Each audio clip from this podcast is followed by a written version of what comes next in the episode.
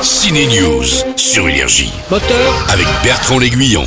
action Penso che un sogno così non ritorni mai più. C'est la rentrée ciné pour Denzel Washington dans son rôle récurrent d'ancien agent secret de choc. C'est pour le film d'action d'Antoine Fuqua, Equalizer 3. Et vous l'entendez, c'est en Italie. Ciao Roberto! Roberto, dites-moi, vous faisiez quoi dans votre pays J'étais fonctionnaire. Je suis à la retraite. Roberto, c'est Robert McCall, retraité mais toujours énervé pour défendre les opprimés. L'ancien agent secret pensait pouvoir manger tranquillement des pizzas en Toscane avec ses nouveaux amis. Mais non, après la mafia russe, il s'en prend à la mafia italienne. Le mal qui nous frappe frappe beaucoup d'autres villes. La mafia. Ces gens sont un cancer qui ne se soigne pas.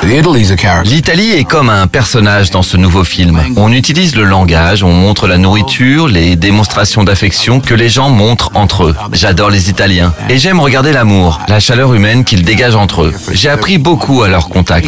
Je vais d'ailleurs en vacances en Italie depuis 31 ans maintenant. Dans les années 90, je venais déjà en Toscane où on a tourné le film, alors qu'il n'y avait pas grand chose à faire. C'est là que j'ai commencé à apprécier la culture italienne, leur histoire. C'était vraiment une région géniale pour tourner notre film.